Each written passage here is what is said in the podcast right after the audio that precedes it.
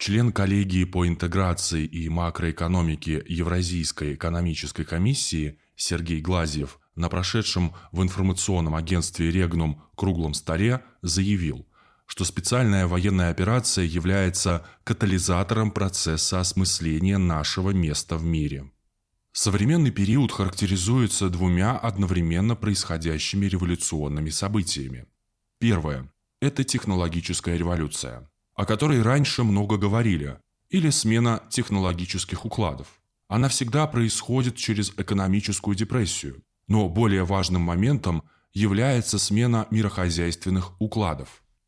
Мировая экономика стремительно смещается в Юго-Восточную Азию. Сто лет назад при смене колониального мирохозяйственного уклада на имперский мир прошел через Первую и Вторую мировые войны, между которыми была Великая депрессия. Мирохозяйственный уклад был в трех идеологических разновидностях Советская система с научно-производственными объединениями во главе с коммунистической партией, которая строила социализм с претензией на коммунизм. Американская система, которая основывалась на транснациональных корпорациях и безбрежной эмиссии доллара, что позволяло им вести мировую экспансию. И третья система, которая канула в лету благодаря подвигу советского народа – система европейского фашизма. Сейчас мы переходим от имперского мирохозяйственного уклада, где остались только США. Они больше не являются мировым лидером. В Китае и в Индии сформировалась принципиально другая система управления, которая сочетает стратегическое централизованное планирование с рыночной конкуренцией, где государство играет доминирующую роль в части организации денежного обращения и обеспечивает частному бизнесу безграничный доступ к деньгам если это ведет к росту общественного благосостояния. Все прогнозы показывают, что к концу этого десятилетия ядро азиатского цикла накопления – это Китай, Индия, страны Индокитая, Япония, Корея – будут в абсолютной мере доминировать по всем макроэкономическим показателям. Нынешняя война, прежде всего, за доминирование в общественном сознании. Поэтому главный фронт – информационно-когнитивный, второй по значимости – валютно-финансовый, где пока еще США и Европейский Союз доминируют.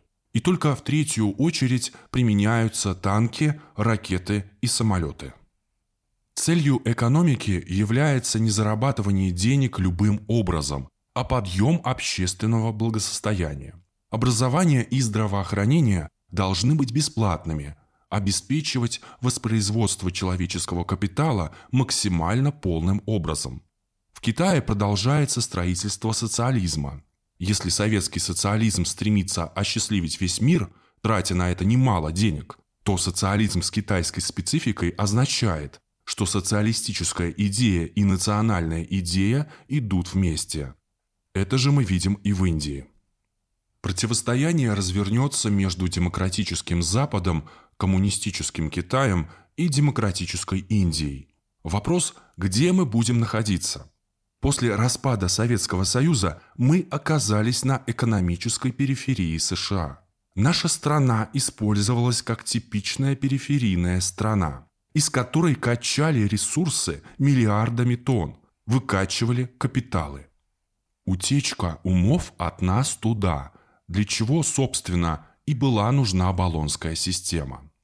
В силу санкций общество вдруг осознало, что мы очень богатая страна, что мы могли бы жить в два раза лучше, чем живем, потому что прекратился отток капитала, рубль сразу поднялся, покупательская способность выросла в полтора раза, и укрепление рубля пошло дальше.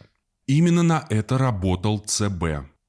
В Китае и в Индии мы видим примеры состоявшейся новой системы управления – это, конечно же, смешанная система управления, где главная настройка работает на цель повышения общественного благосостояния. Государство занимается стратегическим планированием. Уходят зарубежные компании, и пусть уходят. Будем создавать свои производства, заниматься импортозамещением, восполнять уходящую квоту Европейского Союза нашим собственным производством, развивать кооперацию в Евразийском Союзе, развивать отношения с нашими азиатскими партнерами. Нужно реализовать цели подъема общественного благосостояния путем создания новых производств, новых рабочих мест. Они думают, что Россия – это ключ к мировому господству. Они учат, что для того, чтобы контролировать мир, нужно контролировать Евразию. Они называют ее большим островом. В Евразии главный, кто держит контроль. Это Россия. Ее нужно захватить, раздробить, уничтожить. Тогда следующая цель – уничтожение Ирана. По их мнению, обложив Китай со всех сторон и изолировав его от остального мира, они сохранят доминирование. Это абсолютно утопический проект. Мы сегодня думаем о создании новой расчетной валюты, которая была бы привязана к биржевым товарам. Мы выстраиваем с Китаем сопряжение союза «один поезд, один путь». Мы пытаемся восстановить в евразийской интеграции международное право и строго придерживаемся принципов добровольности и уважения суверенитета, взаимовыгодности, прозрачности. Мы создаем привлекательный образ нового мирового порядка, нового мирохозяйственного уклада. Технологически возможен переход к постгуманоидному состоянию. Появление киборгов, манипулирование сознанием, искусственный интеллект. Если мы утратим наши традиционные этические нормы, если позволим вот этому новому олигархическому мировому правительству доминировать, то человечеству конец. А поскольку мы на переднем фронте гибридной войны, действительно можно считать, что война с Западом идет за судьбу человечества. А у Запада сегодня нет образа будущего. Всеобщая чипизация, искусственный интеллект и расчеловечивание, ЛГБТ, разрушение семьи, прекращение всяких форм человеческой идентичности – это образ смерти. Мы действительно воюем за сохранение человечества.